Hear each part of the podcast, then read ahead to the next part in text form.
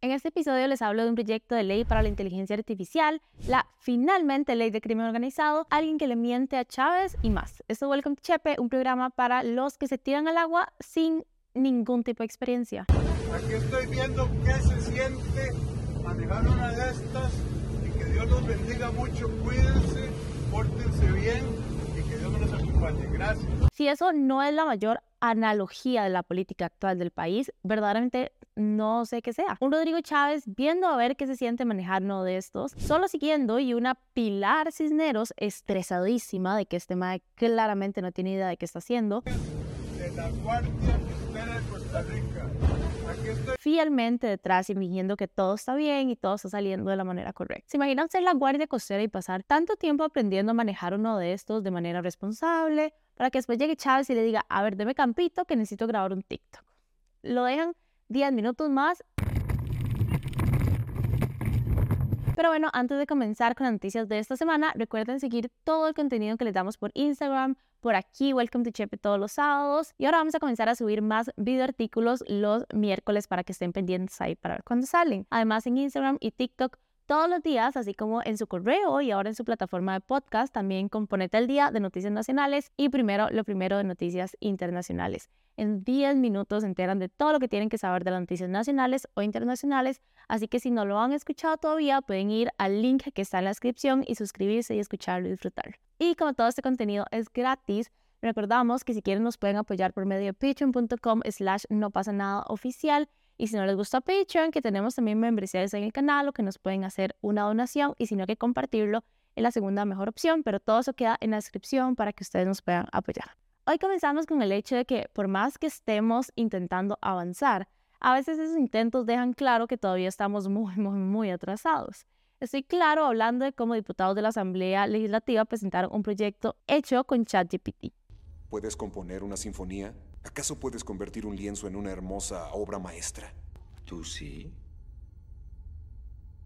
A todos nos llama la atención escuchar que un grupo de diputados presentaron un proyecto de ley para la regulación de la inteligencia artificial. Sin embargo, lo realmente, a ver, vacilón tal vez, y lo que llama la atención es que el proyecto fuese levantado por no más ni menos que ChatGPT. El texto abre explicando que, y cito, la propuesta de ley que se presenta a continuación fue desarrollada con la asistencia de ChatGPT 4 bajo el siguiente prompt secuencial. Piensa como abogado y asesor legislativo. Utiliza vocabulario técnico y genera una propuesta de ley para regular la inteligencia artificial teniendo en cuenta la Constitución Política de 1949 de Costa Rica.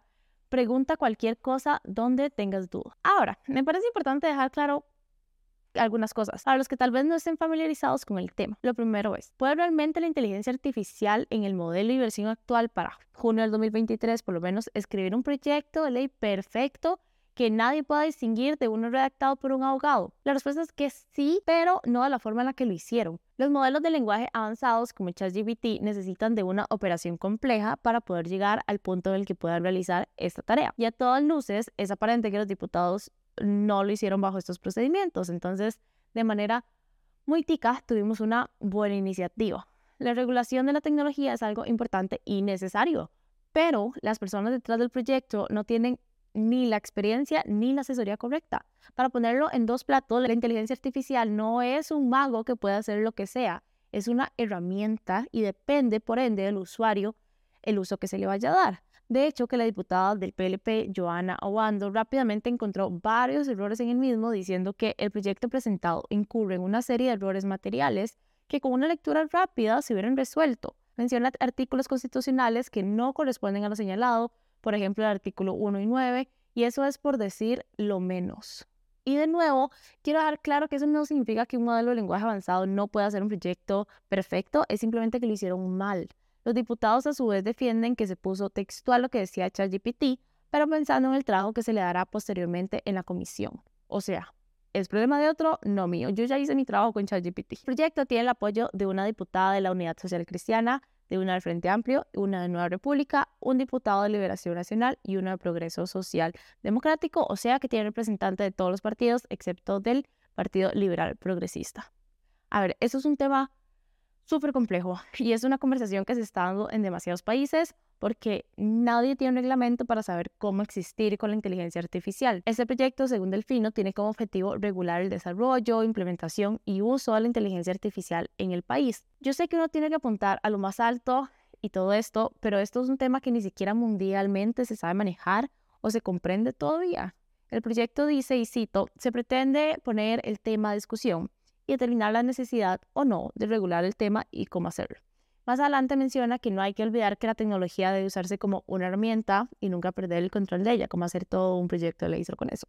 El proyecto presenta tres puntos. El primero es respecto a los sesgos y la discriminación, que tiene como intención identificar y corregir estos sesgos que tiene como ingerentes la inteligencia artificial. Segundo es acerca de la falta de transparencia y explicabilidad de los sistemas de inteligencia artificial, que terminan generando entonces desconfianza y limita más bien como la rendición de cuentas y cito, es fundamental exigir que los sistemas de AI proporcionen explicaciones claras y comprensibles sobre cómo llegan a sus decisiones y que los procesos y algoritmos sean accesibles y auditables. Por último, y este es un tema al que les hablé en el Welcome to Chepe del sábado, por si no lo han visto, para que lo vayan a ver, y es una legislación que vela por la protección de las personas respecto a esta tecnología y cito, esto implica garantizar el respeto a la dignidad, la igualdad, la privacidad y la no discriminación, y establecer mecanismos eficaces para que las personas puedan ejercer sus derechos y controlar el uso de sus datos personales. Chávez agregó que le parece prematura utilizar esta técnica para la creación de un texto base de un proyecto de ley. mis ministras, colegas, las ministras, colegas son muy diplomáticas. Fíjense en redes sociales lo que está diciendo el pueblo de Costa Rica, sobre todo de la diputada que llevó adelante ese esfuerzo. Yo calladito, soy menos feito, sí, me parece que, para ponerlo bien, fue prematuro utilizar una técnica que todavía no conocemos para proponer un proyecto de ley para regular la inteligencia artificial. Pero no es como que nuestro presidente sea el más actualizado con las tecnologías de por sí. Recordemos cuando confundió Bitcoin con Dogecoin y presentó la terrible idea de emitir criptomonedas desde el Banco Central, dejando en claro que no tenía ni la más mínima idea de lo que estaba hablando. De paso, veamos qué interesante cómo esta cita salió del debate de la extra de la segunda ronda, lo que nos da lugar para hablar de este próximo tema. Y así como ya estamos hablando de los impactos que tiene la tecnología en nuestra vida, esta semana por un lado se celebró el Día Nacional del Periodista, pero por otro lado, el periodismo de Costa Rica pierde a un medio histórico. Hoy, que estamos grabando esto, primero de junio del 2023, fue el último día de Grupo Extra y el periódico La Extra después de 45 años de existir. Este cierre cubre además del diario Extra, el canal 42 y Radio América 780 AM. Aquí quiero rescatar algo que mencioné en el podcast Ponete el Día, que recordatorio, síguenos en la plataforma de podcast favorita para ponerse al día de lunes a viernes. Y es lo siguiente, si para muchos de nosotros el periódico más vendido del país incurrió en horrorosas prácticas periodísticas, desde monetizar el dolor ajeno hasta la más flagrante muestra de amarillismo en el país, durante años compartieron fotos violentas, utilizaron tragedia para vender y sin ninguna duda utilizaron a las mujeres y a sus cuerpos como forma de vender. Todo eso y se nos queda bastante corto. Pero eso no es lo único que hizo la extra. Cubrieron durante años al país y reportearon, investigaron y le dieron a millones de personas información sobre qué estaba pasando en el país. Pero además, quizás lo más importante es que al final del día no importa la opinión que podamos tener de Diario Extra o la forma en la que sea su periodismo, porque más allá de esas opiniones que muchas personas teníamos del medio, tenía un público al final que lo utilizaba para informarse y este público perdió a su medio. Como explica el Colegio de Periodistas y Comunicadores, y cito, cuando un medio de comunicación desaparece, perdemos todos. La democracia sufre cuando hay menos periodistas que informen sobre hechos relevantes del acontecer nacional y del interés de la ciudadanía. También, un día de estos, Pietro estaba hablando que si bien antes existía la competencia entre los medios de comunicación, ahora más bien debido a los ataques que hemos sufrido recientemente, existe una unión. Me gustaría decir que inclusive existe un deber de que ya no somos, por decirlo de alguna manera, uno contra el otro o sálvese quien pueda, sino somos todos unidos por una misma lucha que al final es la de la democracia y la libertad de prensa y la de expresión. Justamente en su comunicado oficial agrega la extra, y cito, con tristeza y preocupación por futuro de la democracia costarricense, hoy no pierde el Grupo Extra y la familia Gómez, hoy pierde Costa Rica una voz que luche a favor de la democracia. Durante la última transmisión de Extra Formato, la gerente general del Grupo Extra Yari Gómez, explicó que la falta de reactivación económica en el país los llevó a esta situación. No contamos con la venta necesaria, ni ejemplares, ni tampoco con la pauta publicitaria, la tecnología, el COVID. Han sido también enemigos de la venta de los periódicos. Grupo Extra ha pasado por cierre de cuentas por embargos judiciales, ausencias de publicidad, demandas, demandas, demandas y muchas más en sus años de existencia. Durante la última transmisión del programa Sin Rodeos Municipal del Canal 42, ella explicó que intentó vender su empresa antes de tener que cerrarla, sin embargo, no recibió el apoyo necesario y resultó en 149 personas que a partir del 1 de junio no tienen empleo. Y aquí me gustaría agregar otra cosa y es que realmente lo que les faltó decir o reconocer es que fueron víctimas de la falta de innovación y fallo en adaptarse. Y yo sé que darle un caballo muerto vale muy poco, pero es muy importante reconocer que esto es parte de un síntoma más grande que está afectando a toda la prensa tradicional. Un día la prensa se levantó y tenían al cuello la soga del Internet. Y ahora a eso hay que agregarle que el gobierno tiene la mira a toda la prensa que se le ocurra no traerle chicharrones o plantearle preguntas preplaneadas. Pero eso no pasa, ¿verdad? Jamás. Digo esto porque como país creo que hay que empezar a prepararse para que esto pase más y más. Por eso Chávez entiende y comparte la problemática. Es obvio que todos sentimos que el cierre de un medio de comunicación es un golpe a la libertad de prensa y expresión y jamás lo utilizaría como un movimiento de agenda. Cada vez hay menos medios de comunicación objetivos y balanceados en Costa Rica. Todos los costarricenses somos fieles creyentes del buen trabajo periodístico, balanceado, equilibrado y veraz. Ah, no, como que tal vez sí. Y hablando de la agenda del presidente, esta semana finalmente se firmó la ley de crimen organizado, la que se ha hablado muchísimo de su importancia y les ha hablado una y otra vez. Esa. Recordemos aquella controversia que pasó cuando el presidente le plantó más horas a los policías sin preguntarles y casi le caen a la mansión de Monterán. Y como el presidente dijo no saber la condición de vivienda de los policías, pero en campaña dijo sí conocerla por supuesto, yo tengo clarísimo que está pasando con ustedes. Es una situación de abandono, es una situación de malos salarios, es una situación de mala planificación de la vida. Bueno, ahora con 47 votos en segundo debate se dio su aprobación. Bueno, ahora con 47 votos en segundo debate se dio su aprobación el 29 de mayo y el 30 de mayo a las 11 a.m. Rodrigo Chávez realizó el acto de la firma del acta en Casa Presidencial su publicación en la Gaceta y así volverle ya oficial. Según teletica.com, básicamente este proyecto cambiaría tres cosas. Primero, aclara que las competencias de la jurisdicción especializada en delincuencia organizada será la investigación y juzgamiento de delitos graves de la categoría de crimen organizado. Segundo, lo que hace es que fortalece los requisitos para ser juez en esta misma área de crimen organizado. Y tercero, que es el punto que volvió a esta ley súper sensible al tiempo y es un aumento en los plazos. El proyecto duplica plazos establecidos para la etapa intermedia, el plazo de prisión preventiva, el de continuidad y suspensión del debate y los plazos para interponer y tramitar los recursos de apelación de sentencia y casación, así como las adhesiones. Por otro lado, y para comenzar a cerrar el episodio de hoy, si ustedes escuchan Ponete el Día, se acordarían que la conferencia hace un par de semanas se realizó una denuncia alrededor del terreno del hospital de Cartago. Pero si no lo recuerdan o por alguna razón no escuchan Ponete el Día.